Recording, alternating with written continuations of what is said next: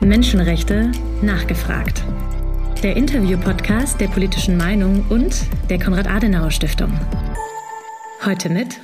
Ich bin Renata Alt, Vorsitzende des Ausschusses für Menschenrechte und humanitäre Hilfe im Deutschen Bundestag bei der Fraktion der Freien Demokraten. Gleichzeitig bin ich ordentliches Mitglied der Parlamentarischen Versammlung OSZE. Vielen Dank und herzlich willkommen beim achten Podcast Menschenrechte nachgefragt der politischen Meinung und der Konrad-Adenauer-Stiftung. Sie sind seit 2017 Abgeordnete im Deutschen Bundestag, damals zwar noch nicht im Menschenrechtsausschuss, aber welche menschenrechtspolitischen Themen waren für Sie als Abgeordnete in der vergangenen 19. Legislaturperiode von besonderer Bedeutung? Ich äh, habe mich in der vergangenen 19. Legislaturperiode als Mitglied im Auswärtigen Ausschuss und als auch Obfrau im Unterausschuss für zivile Konflikt- und Krisenprävention sehr intensiv mit den Themen Menschenrechte, Pressefreiheit, Meinungsfreiheit beschäftigt und auch auseinandergesetzt. Gerade eben das Thema Russland hat uns sehr intensiv begleitet, äh, gerade der Fall Alexei Nawalny. Und die Corona-Pandemie hat gezeigt, äh, eben, dass auch auch äh, die Frauenrechte massiv in vielen Ländern gelitten haben. Und deshalb war es mir wichtig, eben auch äh, auf das zu achten, eben wie die Frauenrechte, LGBTIQ-Rechte eingehalten werden. Das waren so Themen, eben, denen ich mich auch gewidmet habe. Was haben Sie sich für die menschenrechtspolitische Arbeit im Menschenrechtsausschuss in der noch relativ jungen 20. Legislaturperiode vorgenommen, diesmal als Vorsitzende des Menschenrechtsausschusses? Mir ist es wichtig, dass die Menschenrechte noch stärker in den Fokus, in den medialen Fokus gerückt werden. Denn äh, wir haben es gesehen, obwohl wir eigentlich äh, seit Dezember arbeiten, intensiv eigentlich seit dem Januar. Das einzige Mal eben, wo unsere Arbeit eine mediale Aufmerksamkeit hatte, war die öffentliche Anhörung zu Olympischen Spielen in China und auch das nur deshalb, weil es darum ging, warum haben wir nicht Thomas Bach eingeladen. Also das Thema an sich war zweitrangig. Es ging vordergründig darum, eben um den Sport. Und in einem demokratischen Land äh, wie Deutschland, wo die Menschenrechte immer hochgehalten werden, und wo es auch zur Tradition gehört, eben sich für die Menschenrechte weltweit einzusetzen, finde ich es schon schade, eben, dass die Frage der Menschenrechte und die Arbeit des, unseres Ausschusses so wenig mediale Präsenz findet. Und äh, deshalb ist es mir wichtig, die Menschenrechte verdienen es, die Frauenrechte eben verdienen es und auch was die Journalisten, Pressefreiheit betrifft, dass man sich hier mehr auch diesem Thema widmet und das wäre mir wichtig, eben das deutlich sichtbarer zu machen. Und natürlich eben weltweit den Einsatz für die Menschenrechte, weil wir sehen jetzt auch, wie vieles äh, durch die Berichterstattung über den Ukraine-Krieg oder Krieg gegen die Ukraine seitens Russland überlagert wird und viele Verletzungen, viele Menschenrechtsverletzungen weltweit nicht so auf dem Schirm sind. Und deshalb ist es wichtig, eben darauf immer wieder hinzuweisen, was ich auch auf Social Media versuche immer zu machen, auch in Form von Tweets, mache ich darauf aufmerksam, in welchen Ländern Menschenrechte verletzt werden und dass es wichtig ist, eben, dass wir das hier auch anprangern und beobachten. Vielen Dank. Ich folge Ihnen übrigens mit großem Interesse auf Twitter. Meine nächste Frage dreht sich um die parlamentarische Menschenrechtspolitik. Welche Bedeutung hat der Deutsche Bundestag für die deutsche Menschenrechtspolitik, beispielsweise im Verhältnis zur Menschenrechtsbeauftragten der Bundesregierung, die beim Auswärtigen Amt angesiedelt ist? Ja, die Menschenrechtsbeauftragte der Bundesregierung ist, wie Sie äh, ja erwähnten, von der Bundesregierung beauftragt. Der Ausschuss für Menschenrechte repräsentiert mit seinen Mitgliedern eher das volle parteipolitische Spektrum und damit auch einhergehende Positionen, eben was Menschenrechte betrifft, Positionen des Deutschen Bundestages. Wir stehen schon in einem regen Austausch mit Frau Amtsberg. Sie war auch schon im Ausschuss als Gast eingeladen. Sie ist auch immer im Ausschuss willkommen. Aber trotzdem denke ich, dass es eine wichtige Institution unserer Demokratie ist, dass der Ausschuss existiert und der Regierung auch ein bisschen auf die Finger schaut und äh, die Regierung kontrolliert, was auch unsere Aufgabe ist. Welche Kontakte, vielleicht sogar kontinuierlichen Arbeitskontakte hat der Menschenrechtsausschuss zu ähnlichen Einrichtungen anderer Parlamente? Kontinuierliche, enge Kontakte hat der Menschenrechtsausschuss nicht. Vergleichbare äh, Gremien, mit denen man dann immer wieder sich austauscht oder zusammenarbeitet, sind in anderen Ländern nur dann als Partner für die Zusammenarbeit denkbar, wenn wir Dienstreisen machen oder Delegationsreisen. Das heißt, es ist auch jetzt eben bei meiner Türkei-Reise, Dienstreise Bestandteil eben der Tagesordnung gewesen, eben einen Austausch mit dem Vorsitzenden des Menschenrechtsausschusses zu haben und das machen dann die anderen Kollegen auch. Aber ansonsten ganz enge Zusammenarbeit mit den anderen Parlamenten besteht nicht. Der Deutsche Bundestag ist seit der Verabschiedung des DIMRE-Gesetzes für die finanzielle Absicherung des unabhängigen Deutschen Instituts für Menschenrechte, kurz DIMRE, zuständig. Jetzt hat er den Haushalt des DIMRE erheblich aufgestockt in der neuen Legislatur. Welche Erwartungen haben Sie als Vorsitzender des Menschenrechtsausschusses an das DIMRE? Welche innen- und oder außenpolitischen Menschenrechtsthemen sollte sich das DIMRE verstärkt mit beschäftigen, vielleicht stärker noch als heute ohnehin? Tatsächlich soll es eine Aufstockung bei dem Thema äh, geben. Äh, das Institut bekommt sechs neue Stellen. Gegenfügen kommen mittelfristig noch weitere sechs hinzu. Letzteres ist allerdings noch nicht fest entschieden. Mit der wachsenden Vielfalt an Menschenrechtsverletzungen ist diese Aufstockung nötig, damit das Institut mit seiner Forschung überhaupt hinterherkommen kann und auch seiner beratenden Tätigkeit nachkommen kann. Spontan fallen mir solche Themen ein wie Menschenrechte im digitalen Raum, russische Kriegsverbrechen in der Ukraine, Umsetzung der Menschenrechte im Rahmen des Lieferkettengesetzes, bei denen wir auf die Expertise von dem wir in der kommenden Zeit angewiesen sein werden. Die genaue Ausgestaltung dieser Stellen muss aber noch geklärt werden. Das ist auf jeden Fall schon eine recht anspruchsvolle Agenda, die Sie dem DIMRE jetzt bescheinigen. Ich bin gespannt, wie Frau äh, Professor Rudolph, die Vorsitzende des DIMRE, dann auf diese Vorschläge reagieren wird und was das DIMRE dann tatsächlich umsetzen wird. Die meisten schweren Menschenrechtsverletzungen passieren heutzutage nicht in Deutschland, sondern in anderen Ländern. Das Auswärtige Amt berichtet in seinen vertraulichen Lageberichten hierüber, aber auch das Deutsche Institut für Menschenrechte, Amnesty International und Human Rights Watch für ihre Arbeit, die ja auch Menschenrechtsverletzungen sowohl im Inland als auch im Ausland abdeckt. Welche Berichte sind da für Sie besonders wertvoll?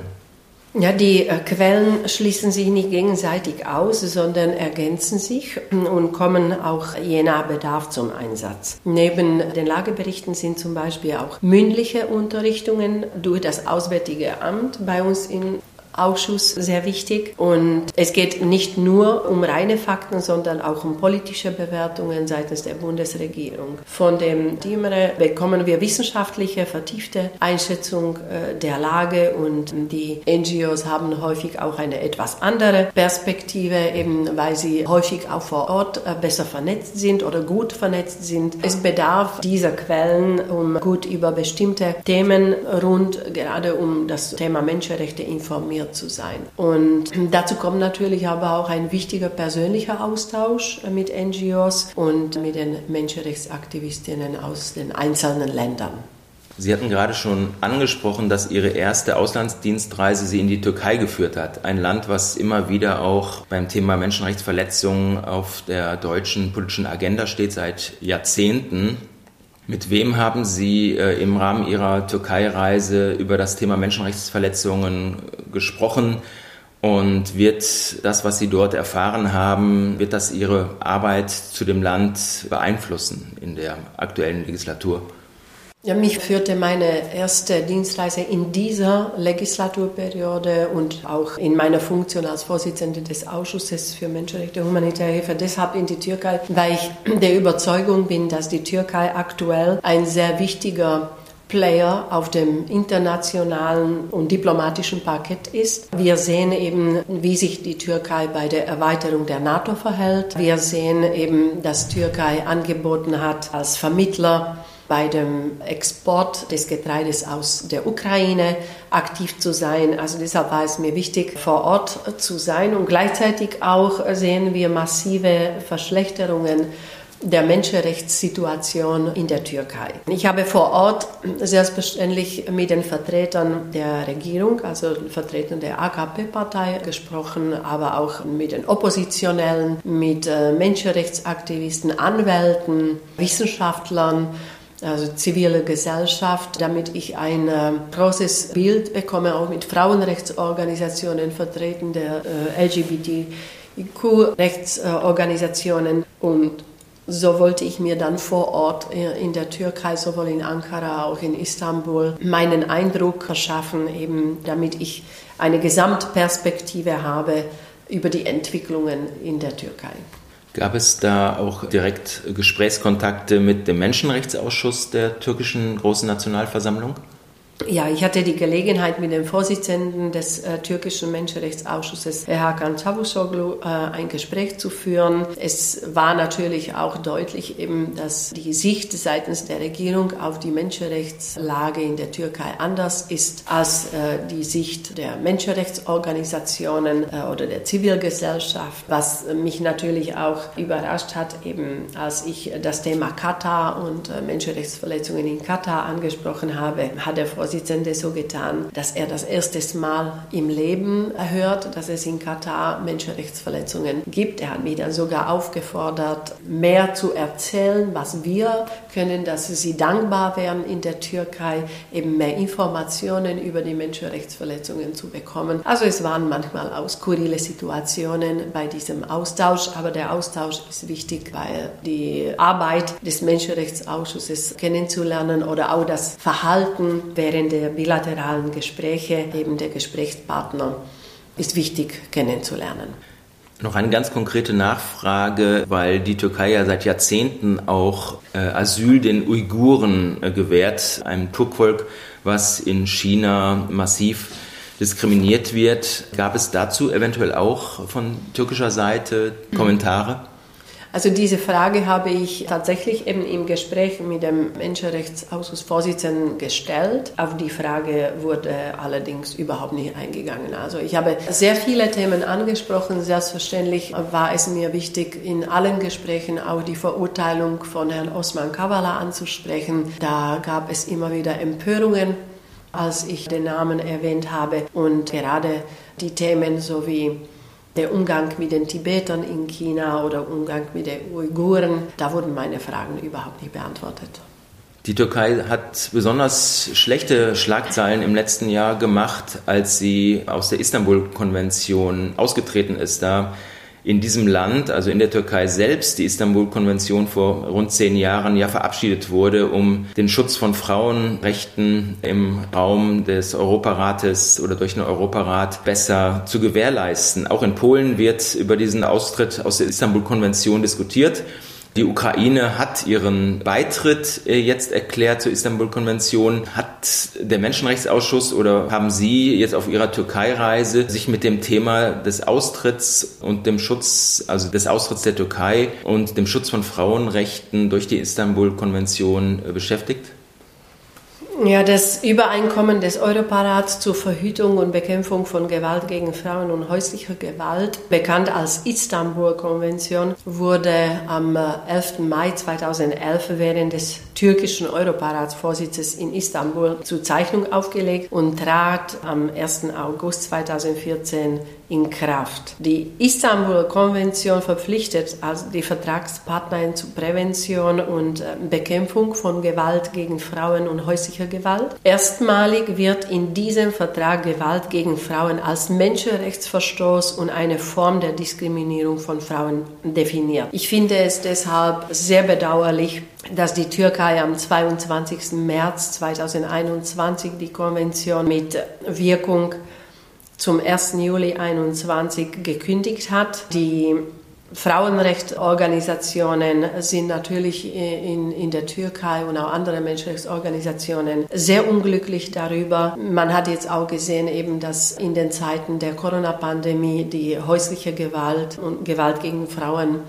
in der Türkei massiv zugenommen hat. Es war natürlich auch ein Thema der Gespräche während meiner Reise und es äh, hat mich regelrecht geschockt, eben, dass äh, die Gesprächspartner seitens also der Regierung das immer so dargestellt haben, dass sie sich selbst nach eigenen Gesetzen besser um die Rechte der Frauen kümmern können, als es die Istanbuler Konvention tut oder, oder vorschreibt. Und deshalb müssen wir auch weiterhin eben gerade diese Frauenrechtsorganisationen ähm, und, Menschenrechtsorganisationen weiterhin in der Türkei unterstützen und die Lage genau beobachten. Denn äh, es ist nicht so, wie es die Regierung beschreibt. Die Lage ist dramatisch. Also wenn ich Berichte habe, dass zum Beispiel Frauen, wenn sie bei der Polizei häusliche Gewalt anzeigen möchten, dass die gar nicht aufgenommen wird mit der Begründung, das ist normal, das gehört zur Kultur, dann müssen wir uns schon Sorgen machen darüber, eben wie die Menschenrechtslage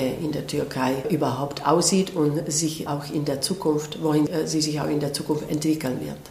Unser Thema für die nächste Frage, äh, China. Äh, China ist ein wichtiger Wirtschaftspartner, doch nicht zuletzt bei der öffentlichen Anhörung des Ausschusses zum Thema Menschenrechte und Sport am 11. Mai 2022 wurde auch von Sportfunktionären deutliche Kritik an der menschenrechtlichen Lage in China geübt. Was folgt nach der Anhörung aus den dort gesammelten Erkenntnissen für die Arbeit des Ausschusses zum Thema China und Menschenrechte? Unterstützen Sie den Menschenrechtsdialog mit China, den Menschenrechtsdialog Deutschlands? Und ist der Bundestag bzw. der Menschenrechtsausschuss äh, hierbei eventuell sogar involviert?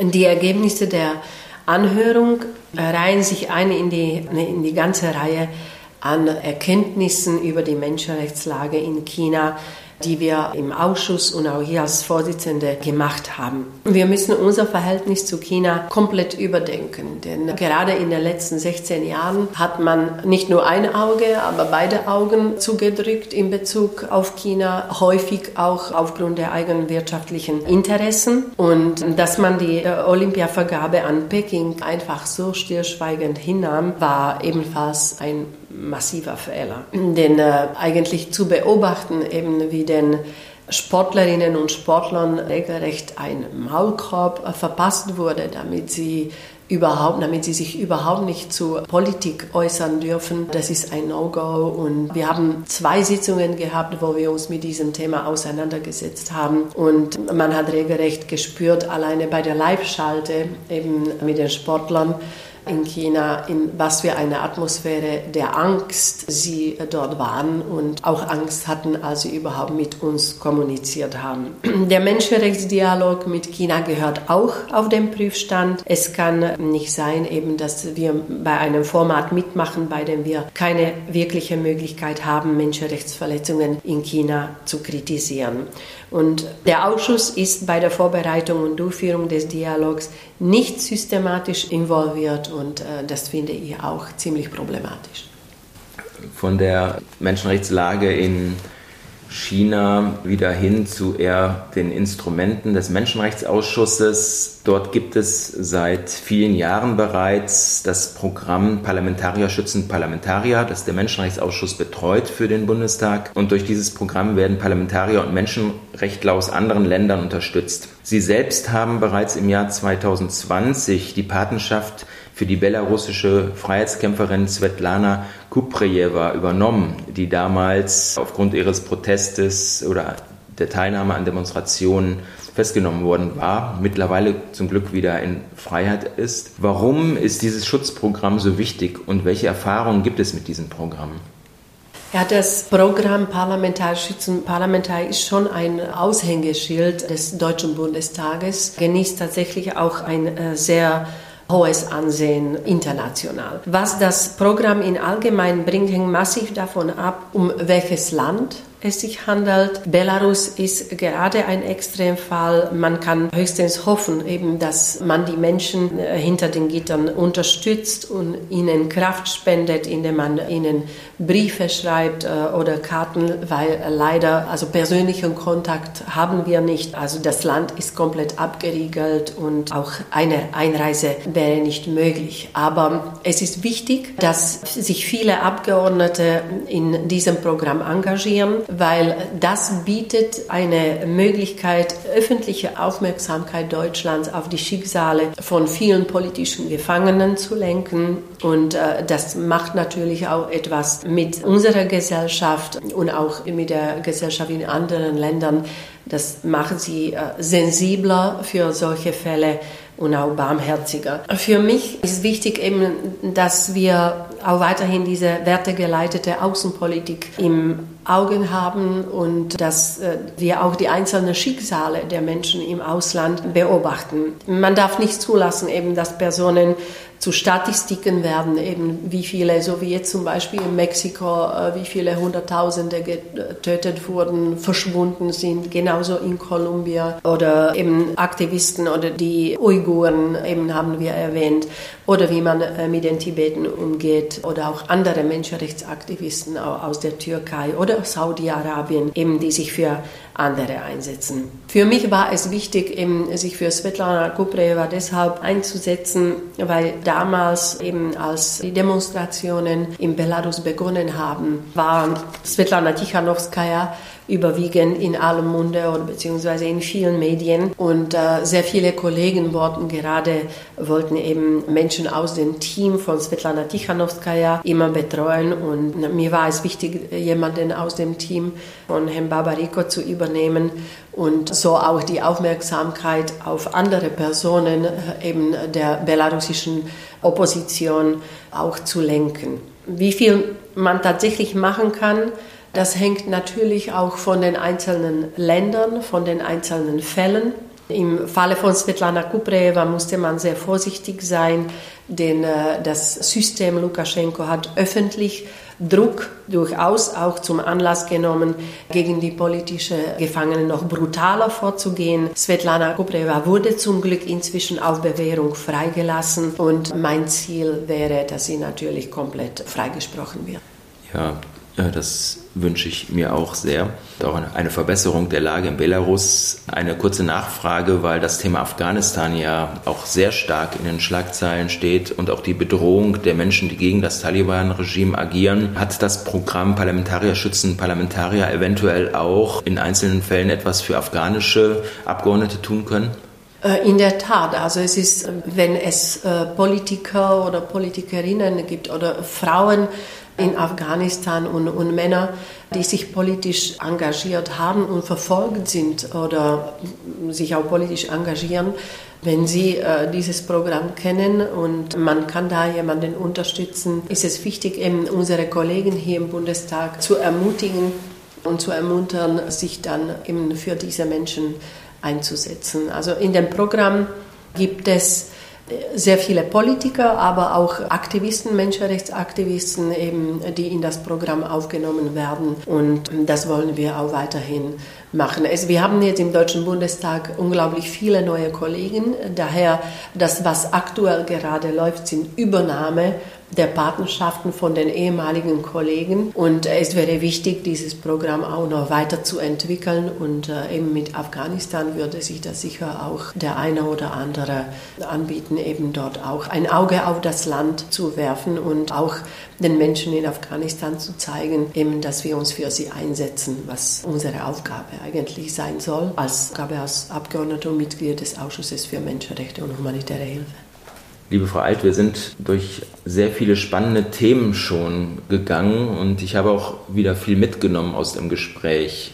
Eine Abschlussfrage an Sie. Welches Thema ist für Sie in der laufenden Legislaturperiode besonders wichtig und was möchten Sie als Ausschussvorsitzende des Menschenrechtsausschusses besonders äh, dringlich erreichen. Vor allem gefragt mit Blick auf den furchtbaren Angriffskrieg äh, Russlands gegen die Ukraine seit dem 24. Februar 2022 und der sich tagtäglich dramatisch verschlimmernden humanitären Lage in dem Land.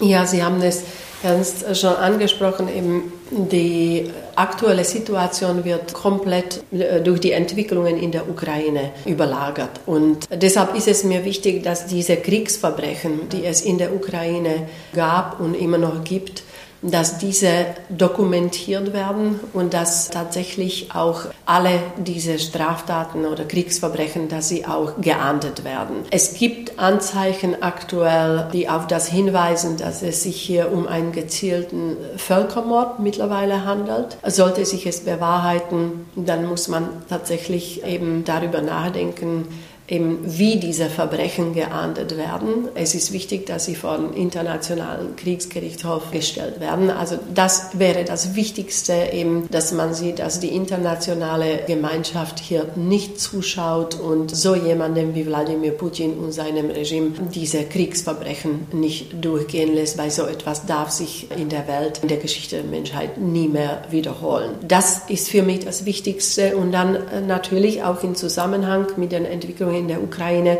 äh, sehen wir, dass äh, für nächstes Jahr und bereits schon Ende dieses Jahres eine ganz große humanitäre Katastrophe weltweit droht, insbesondere im Nahen Osten und in äh, Zentralafrika. Und das muss unsere Aufgabe sein, jetzt hier die internationalen Hilfsorganisationen so zu unterstützen, dass, dass wir diese Katastrophe verhindern. Und eben die Türkei äh, wird hier auch eine große Rolle spielen, was Export des äh, Getreides aus der Ukraine angeht, Export nach Afrika. Deshalb alle internationalen Beziehungen, äh, die uns zur Verfügung stehen und alle Möglichkeiten müssen wir ausschöpfen, um den Menschen in der Welt, äh, die jetzt schon hungern, auch in Afghanistan zum Beispiel, um denen genug Nahrungsmittel zur Verfügung zu stellen und auch medizinische Mittel. Das ist das, worauf wir uns jetzt konzentrieren müssen. Und das ist mir als Vorsitzende sehr wichtig, eben menschenwürdiges Leben zu ermöglichen und solche